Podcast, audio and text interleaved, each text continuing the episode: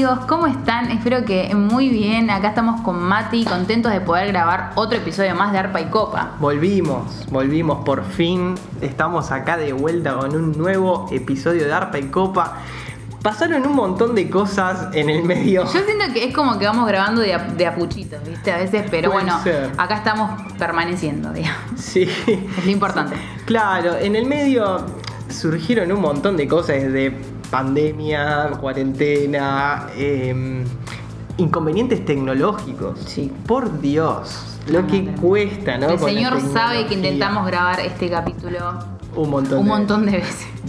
Pero bueno, acá estamos de vuelta eh, para continuar con esta segunda temporada de Arpa y Copa. Prometemos que a partir de acá van a ser episodios más regulares. eh, estamos tomando medidas para eso, así que sí, sí. van a ser episodios más regulares. Eh, en el caso de hoy, creo que nos viene muy bien a nosotros y a quienes vean esto recordar de qué estamos hablando en esta segunda temporada, ¿no? Después de un par de De un meses par de, no, de un par de no meses. grabar.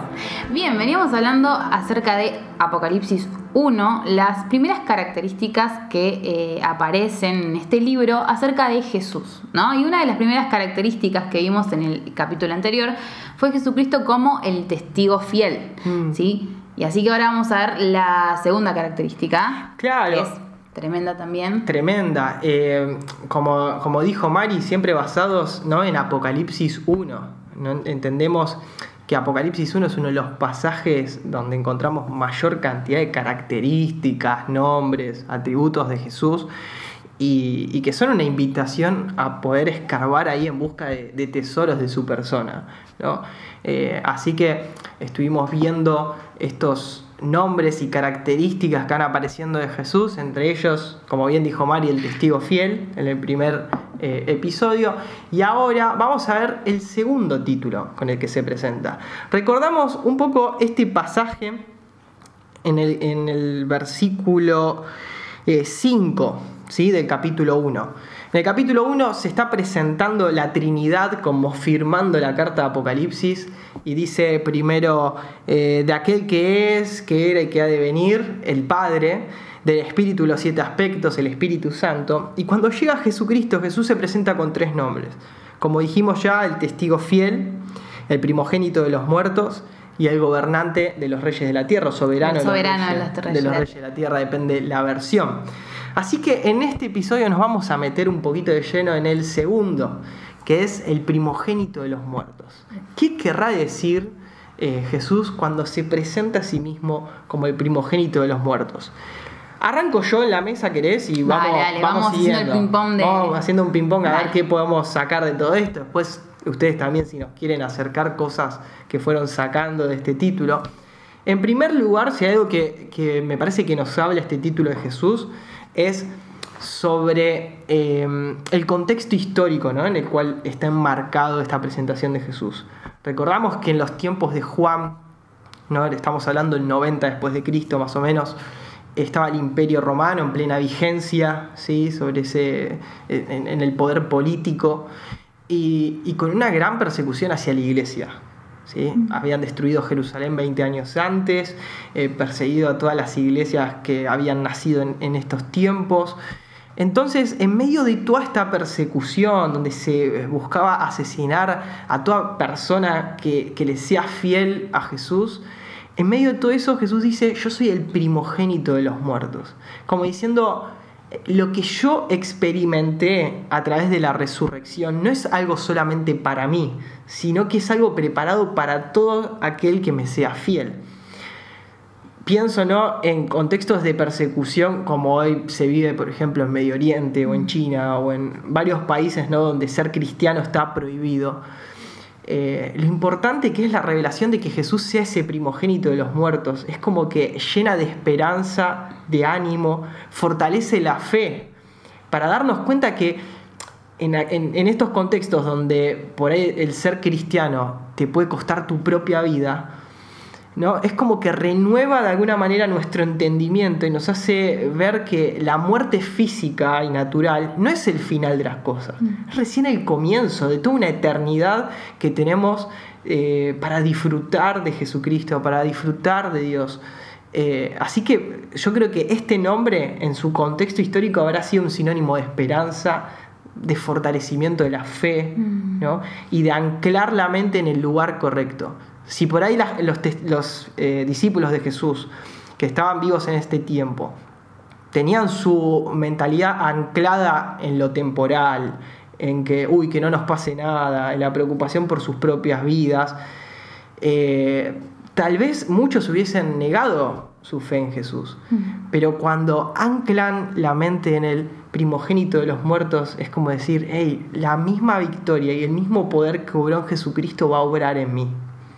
Y está, eh, mientras hablabas, me, me- me venía esto de la importancia de fijar eh, nuestros ojos en, en Jesucristo, ¿no? Eh, o sea, es el primogénito de los, de los reyes de la tierra, ¿no? No, el primogénito de los muertos, me, se me mezcló Claro. con el otro, casi.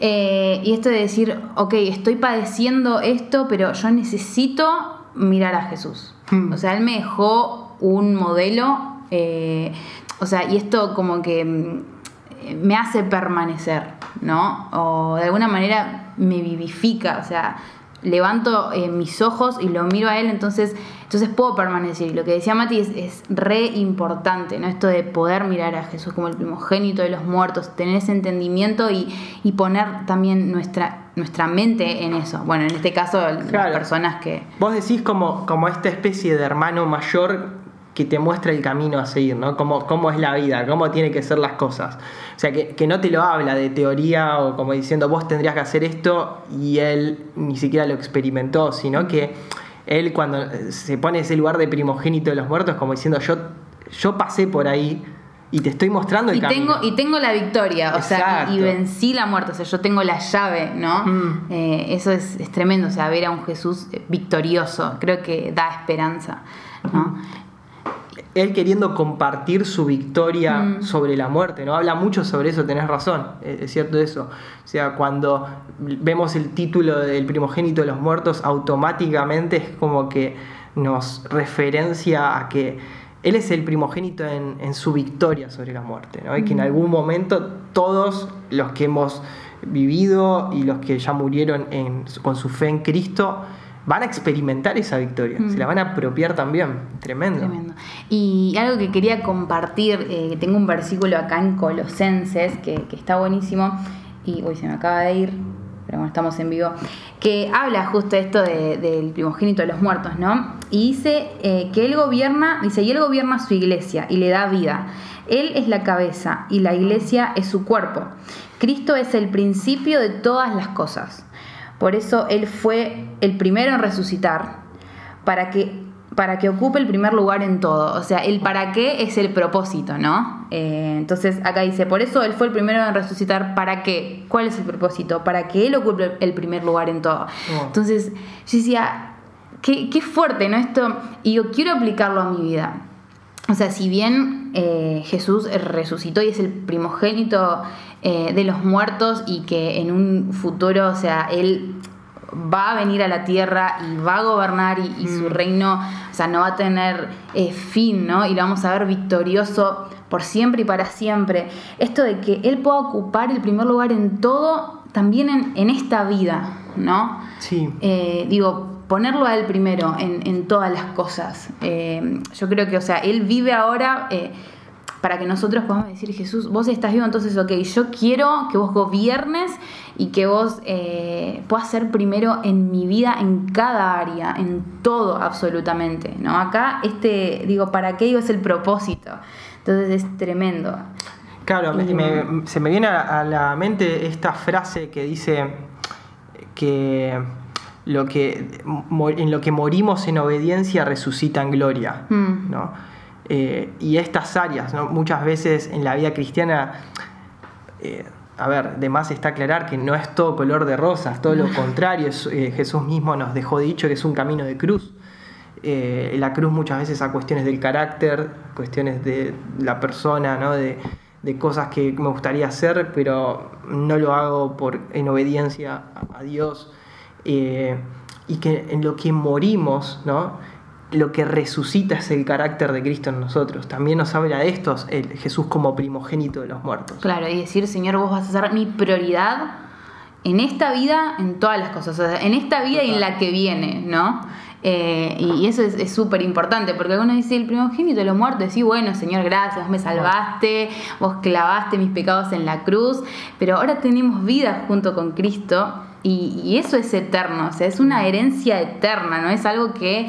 Eh, como que recibimos por gracia y tiene, tiene esencia eterna, o sea, no tiene fecha de vencimiento. Entonces, eh, esto de, vos sos el primero en todo, o sea, vos vas a ser mi prioridad hmm. hoy y, y, bueno, en la, en la vida que viene, ¿no? Hoy y en un futuro. Así que, no sé, esto para mí es bastante como revelador.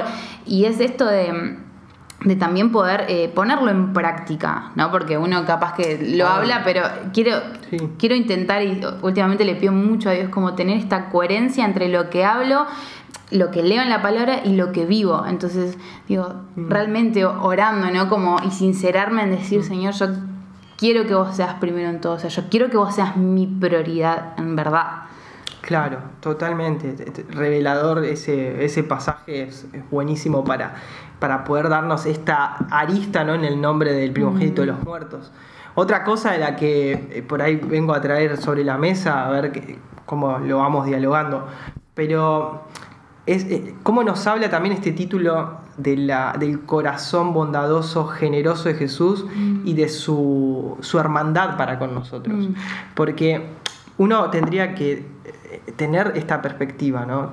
entera de la situación, y es que Jesús toma la decisión de despojarse de todo, como dice Pablo en Filipenses, de, despojarse hasta lo sumo, humillarse a sí mismo y venir por nosotros, ¿no? siendo eh, aquel unigénito de Dios. En, en Juan 3:16, este conocido versículo nos dice que em, Dios dio a su Hijo unigénito. ¿no? Y cuando lo vemos presentándose en Apocalipsis, ya no lo vemos como el unigénito, sino como el primogénito, ¿no? La decisión de Jesús de amar tanto a la humanidad, que dejó de ser ese unigénito de Dios para transformarse en el primogénito de muchos hermanos. Mm. Eh, y eso habla mucho del corazón de Jesús, porque no tenía el, el porqué, ¿no? el motivo, sino simplemente la esencia misma del amor que tiene por el ser humano, por cada uno de nosotros que aún pudiendo disfrutar de su gloria y de todo lo que Él eh, tiene desde la eternidad, esa gloria que disfrutaba con el Padre, como Él dice en los Evangelios, eh, Él dice, hey, yo me despojo de todo, no, no me interesa ser el unigénito, no me interesa ser el único acá. Yo quiero ser el primogénito de muchos hermanos, de una familia enorme para mi mm. Padre. Eso me parece eh, increíble del corazón de Jesús. También para aplicarlo a nosotros, ¿no? Como muchas veces eh, queremos adquirir este lugar de unigénito, ¿no? La última Coca-Cola en el desierto, ser dentro de la iglesia o de determinados ámbitos. Y el corazón de Jesús, lejos de, aislarse y de, de, ser yo el único, el capo, el ungido, no sé qué, siempre es ser primogénito, mm. la hermandad, la familia. Creo que Marcos Brunet decía esta frase de que aprendimos a ser hijos, pero todavía nos cuesta ser hermanos. Mm. El primogénito de los muertos es ese título con el que Jesús se presenta para enseñarnos a ser hermanos. Wow, yo creo que tremendo, ¿eh? Y, Cerremos acá. No, no, es wow, muy bueno, en serio. Y ahí ves como estás, eh, ves este, este, este, amor este, de tal manera, ¿no? Eh, y esta generosidad de, de Jesús Em, que los llevó a, a, despojarse todo lo que tenían en, en, el cielo realmente y, venir acá y decir soy el primogénito de, de muchos. Así que es, es tremendo todo, en todo, todas las riquezas que podemos sacar de un solo título de la persona de Jesús. Y seguramente ahí del otro lado, eh, si vos agarrás con tu Biblia y te pones a profundizar y analizar, seguro sacás un montón de cosas más, porque la belleza de Jesús es infinita, eh, realmente vamos a estar toda la eternidad y no nos va a alcanzar para poder descubrirlo en plenitud, pero qué hermoso es poder empezar a desgustar de estas cosas desde ahora, ¿no? Como uno se apasiona y se enamora de esa persona, todo gira alrededor de él y, y te animamos a eso, ¿no? A que puedas tomar esta palabra que hoy compartimos, que puedas profundizarla con la palabra y con el Espíritu Santo y, y que realmente puedas empezar a contemplar a Jesús en cada, de sus, cada uno de sus títulos, de sus, de sus características, de todas las presentaciones que, que vamos viendo. Lo más importante es no este tiempo que tenemos frente a una cámara, sino cuando vas a tu cuarto en lo secreto y eh, abrís los ojos del Espíritu para contemplar al más hermoso de los hijos de los hombres. Así que te dejamos esa tarea. La próxima, ¿cuál vamos a ver, Mari? ¿Te acordás? Sí, vamos a ver El soberano de los reyes de la tierra, así que no te puedes perder este próximo capítulo que vamos a estar eh, grabando. Así que bueno, te, te invitamos a que también puedas verlo y que si querés puedas también ver el anterior. Eh, así que bueno, te bendecimos y nos estamos viendo en otro episodio de Arpa y Copa. Próximo, lo prometemos.